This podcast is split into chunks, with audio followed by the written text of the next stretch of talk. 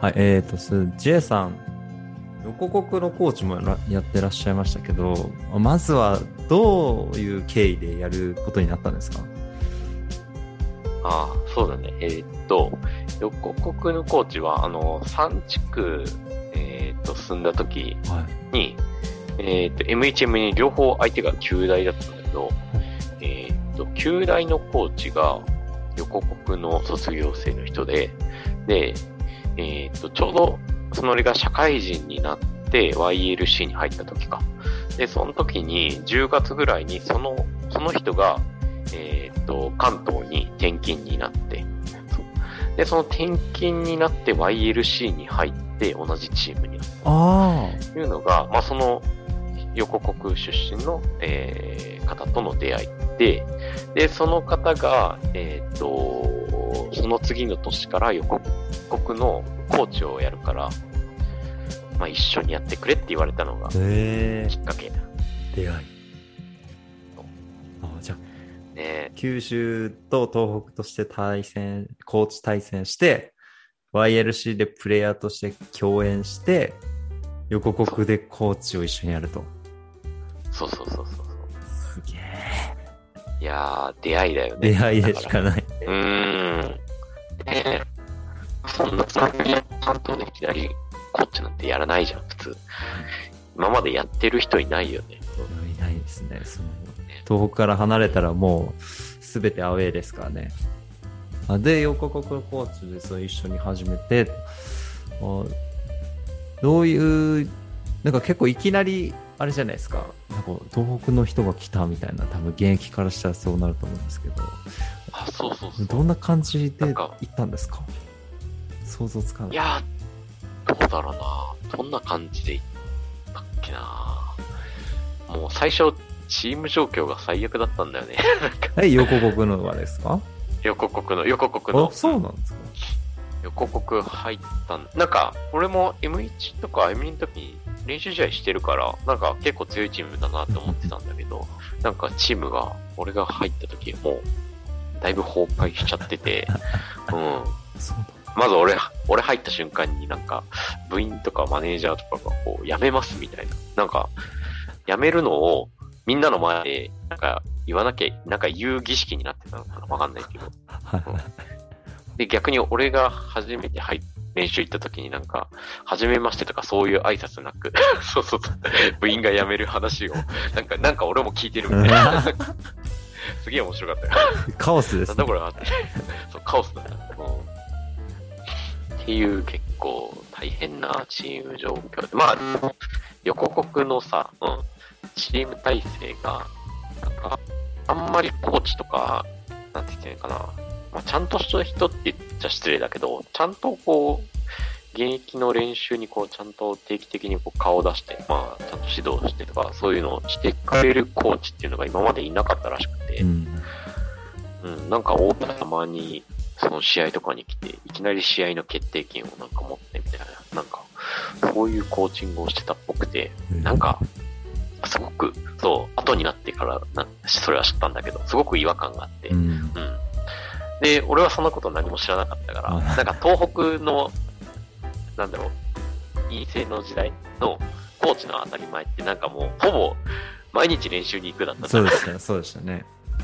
で、東北の、まあ、あのまあ当たり前の基準じゃないけど、あの毎日練習行くのが普通だったから、あの、横国でも基本土日、まあ、あの、できる限り行くようにしてたら、ぱりなんか、なんだろうな、やっぱり現役の子たちも、なんか、最初は多分距離感を測ってたと思うんだけど、はい。うん。コーチって、なんかちゃんと練習来るんだみたいな、なんか、そういう感じに なってきたっぽいんだよね。うんそうそうそう。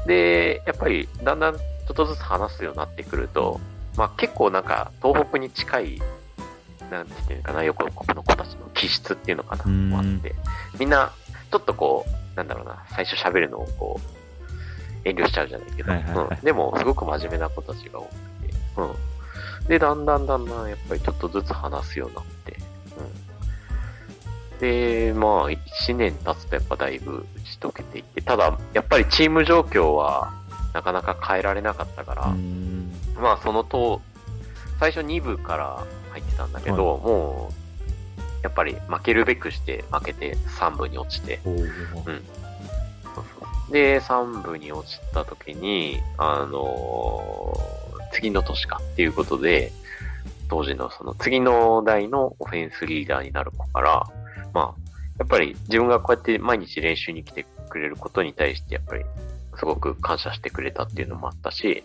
まあ、あのーだからこそ一緒に2部に上がりたいっていう思いをこうね、伝えられて、まあ、断るわけにはいかんなってなって、そう。で、引き受けて、そうそうそう。うん。で、そこからやっぱり横国もしっかりね、あの、強くなっていって、で、2部、あ3部に落ちたその年、次の年か、に、えーっと、入れ替え戦に行ったんだよね。で、未だに覚えてるんだけど、相手が上智で。で。で、まあ、えーっとね、第4クォーターのはい残り5分で3点差でリードしてたんだよ。おーいいじゃないですか。いける。いけるぞいけ。る。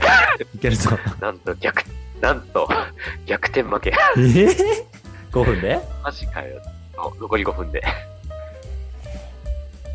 もうね、もう覚えてなかったな。もう あまりにショッキングすぎて。寝込みました、また。もう寝込んだ。あの時はね、マジで。もう放心状態だったね。うん。もう号泣じゃないですか、そんなプレイヤーとかも。ね方針うん。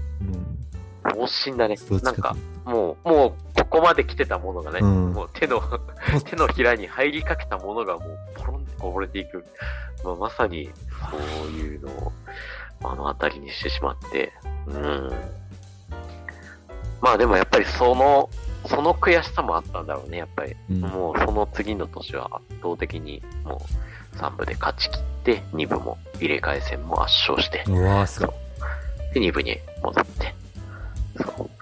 で、2部で、2部に上がった後もやっぱり1部に、うん、行くために、まあ、どんどんどんどんやっぱりチームの強化を、まあ、一緒にヘッドコーチやってた人をはじめに、うん、測って、そうで、そうだね、2020年、19年か。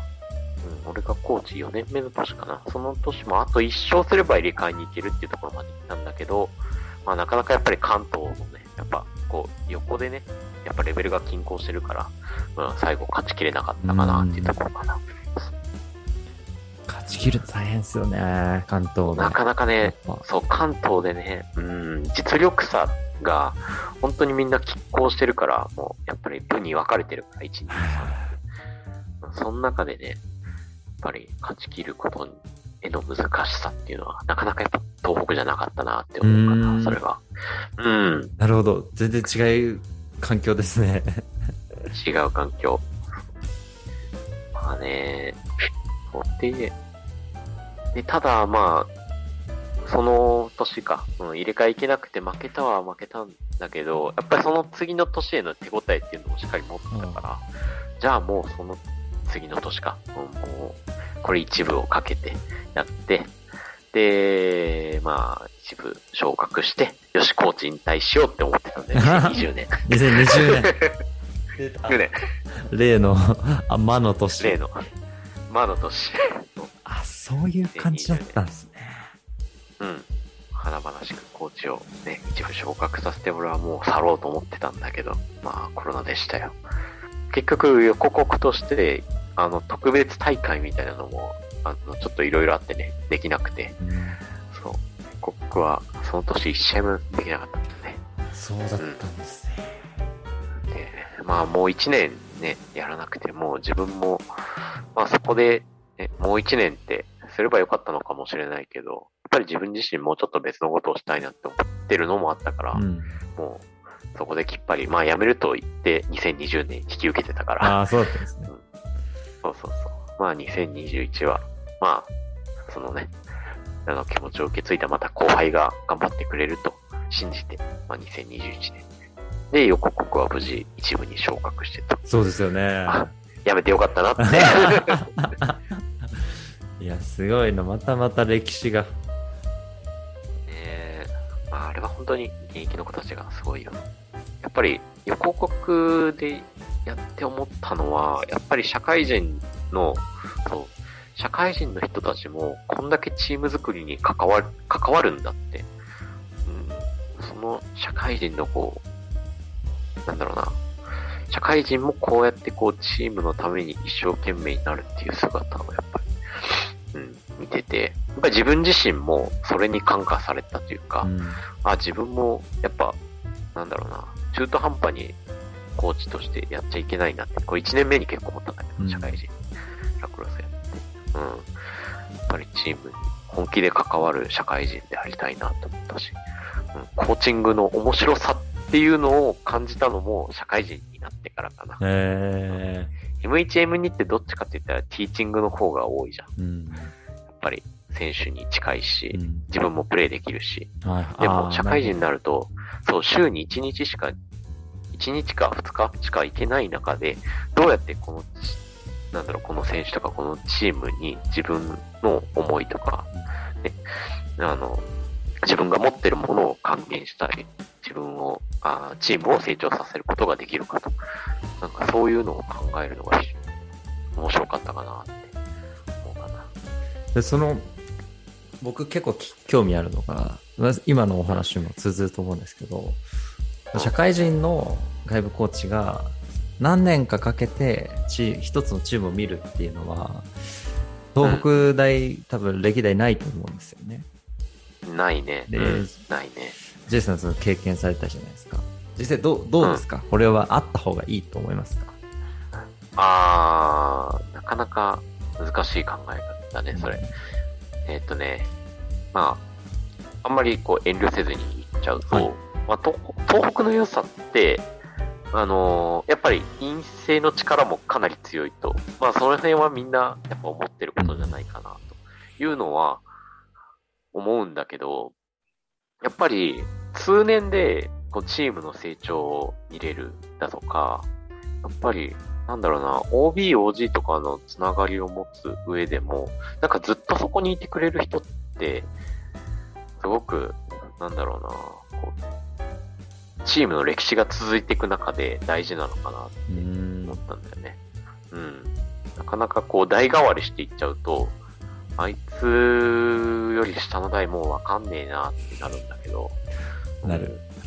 なんか象徴としている人が一人いたら、あいつが今年もまた頑張ってあそこでいるからちょっと会いに行こうかな、みたいなさ。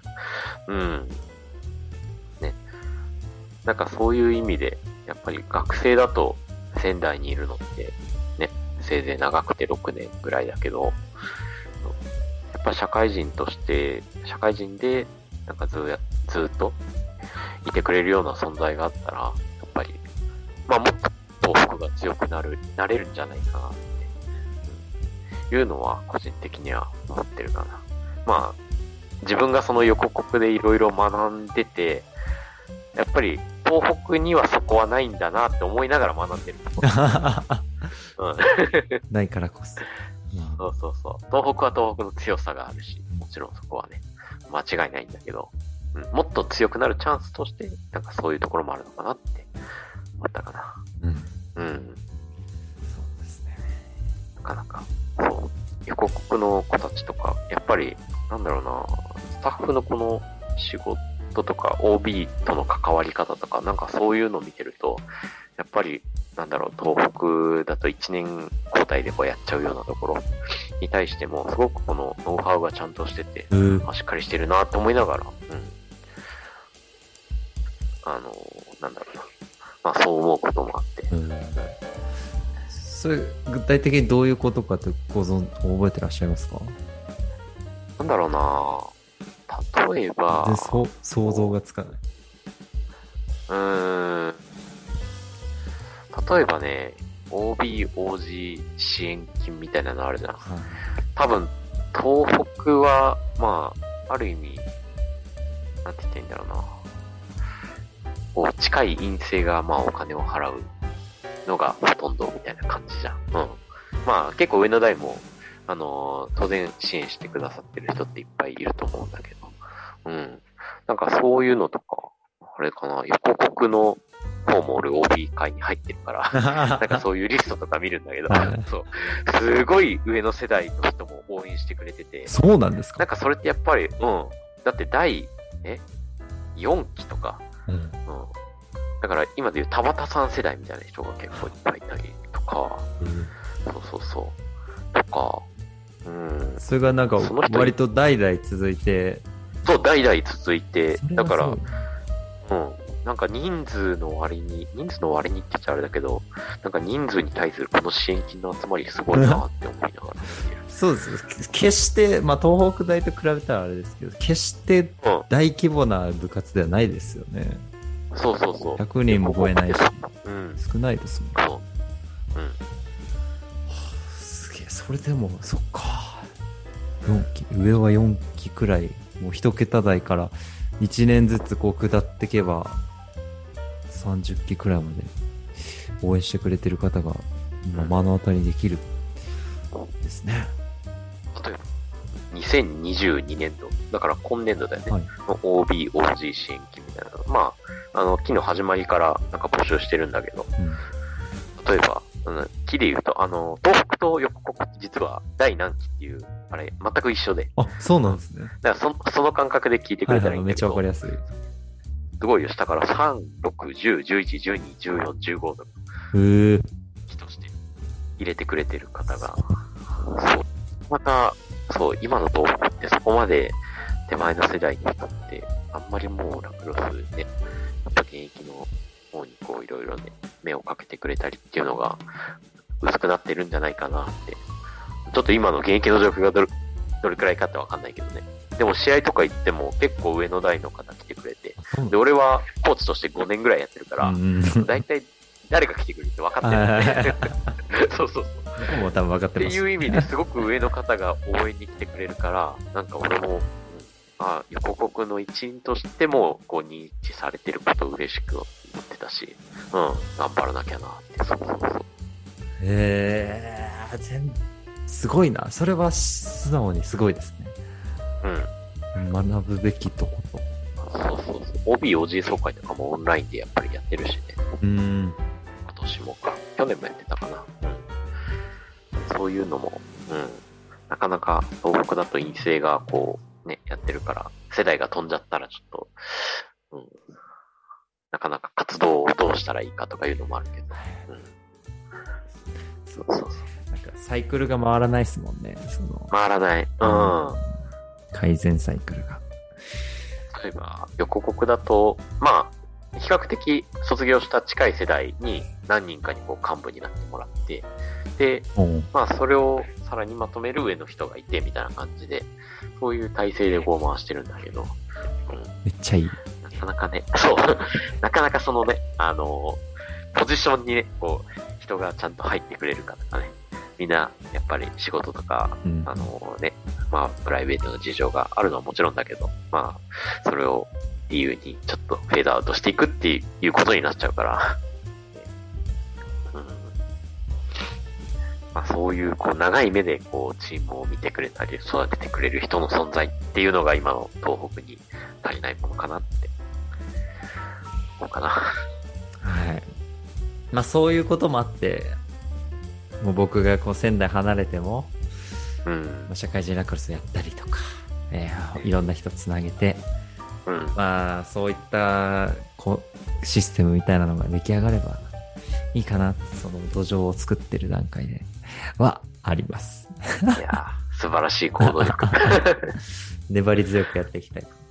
いや、ですも、ありがとうございます。その話結構参考になる人多いと思います。東北大卒。横国のそういう感じが。うん。だから、今年かな？横国と東北のその交流戦か。確か開かれるとね聞いてるんだけど、噂で。うん。全く知らない、そんなの。マジで。2年越しの俺の思いですよ。でもあれですよね。話ありましたよね。話ありましたよ、いつかの。話があってコロナでできなくて、まあ去年もできなくて、だから、もう2019年、だから20年やろうって言っててできなかったから、2年越しの思いがね、あのー、あれだよ、えっと、竹、竹岡くんか。ね。あの世代の時。それで OB うん全員集めようぜって言ってました。そうだ。その横国のあのグラウンドで。やろうって言ってたでしょ？てか、そうだ。僕練習行ったじゃないですか、それ。5人くらい引き連れて。一回言ってるでしょ？で、ジェイさんいたわ。そうだよよ。ちゃんといたよ。そうそう、なんか聞いたことあるな、その東北と横国の、なんか、夢のマッチは、みたいな。あ、今年ついに、行われるかもしれない。なるかもしれない。いや、ちょっと周知遅くないですか？現役の人たち。いやー、そうなんだよね。いや、でも俺も今日 OB 戦、横国の OB 戦に行って、なんか、うん、話がまとまってるらしいっすよって、そう聞いて、教えんかいってめっちゃ思ったけど。社会人の予定、どれだけ先に生まれと思ってるんだっていう。でも予定は立ててないのかもしれない。まだ日程は、やることは決まってるかもしれないけどね。うんリーグ戦は始まる前だと思うんだけどな。どうなんですか？わかんないけど。どうなんだろうね。わかんないけどそんな楽しみもまた新しくできましたね。実は、そう、そういう楽しみがあって。まあね、そ、それができたら多分俺も本当にラクロス人生として悔いはないからさ。いやいやいや、もう死ぬみたいな言わないでください。え？え、なんで？まだだよ、まだ、まだ。消えないように引き継いで。手錠かけてます。そんな捕まえないで。そろそろ、そろそろ釈放させてよ。いや、ありがたい限りですね。では、あ本日、えーゲストに J さんをお迎えして BJ ラジオ、BJ ラジオ、まあ、ブルージェイズの歴史っていうのをの教えていただきました。で、ちょっと最後に、あの、ブルージェイズラジオ、まあ、BJ ラジオに、えー出演しての、ちょっと感想というか、まあ、今日の振り返りみたいなのをちょっと聞きたいなと思うんですけど、どうでしたか、J さん？あありがとうございました。えーっと、そうですね。久しぶりに、こう、懐かしい話をこう、思い出しながら、まあ、多少ふざけた話も結構ありましたけど、あの、いや、えーっと、個人的には、やっぱり、こうやって思い出すことで、やっぱりあの時のこの熱い気持ちっていうんですかね、こう、やっぱり、ラクロスだったり、まあ、なんだろう、こう、チーム作りに、すごくこう、熱心になってた、あの時のやっぱバイタリティっていうのを、やっぱり、なんか、思い出したような気がして、やっぱり、なんかそういうのって、まあ学生の、まあ4年間だけじゃなくて、やっぱその先も、ね、あの、生きてくるものだと思うんで、なんかそういうのを思い出す気がして、すごく、えーいい時間になりました。そうですね。まあ今、ちょっとラクロスから離れ気味であるんですけれども、やっぱり、東北のためにまた、一肌脱がなきゃいけないかなとか、ちょっと思いつつもありますね。まあそこは鍋翔と一緒にやっていきましょうかね。そうですね。まあ、発起人はちょっと誰かに任せて手伝うくらいの、がマジ、マジ OB みたいなのでも、全然そうだね。ありがたいので、はい。では、あ本日のゲストはジェスさんでした。ありがとうございました。どうもありがとうございました。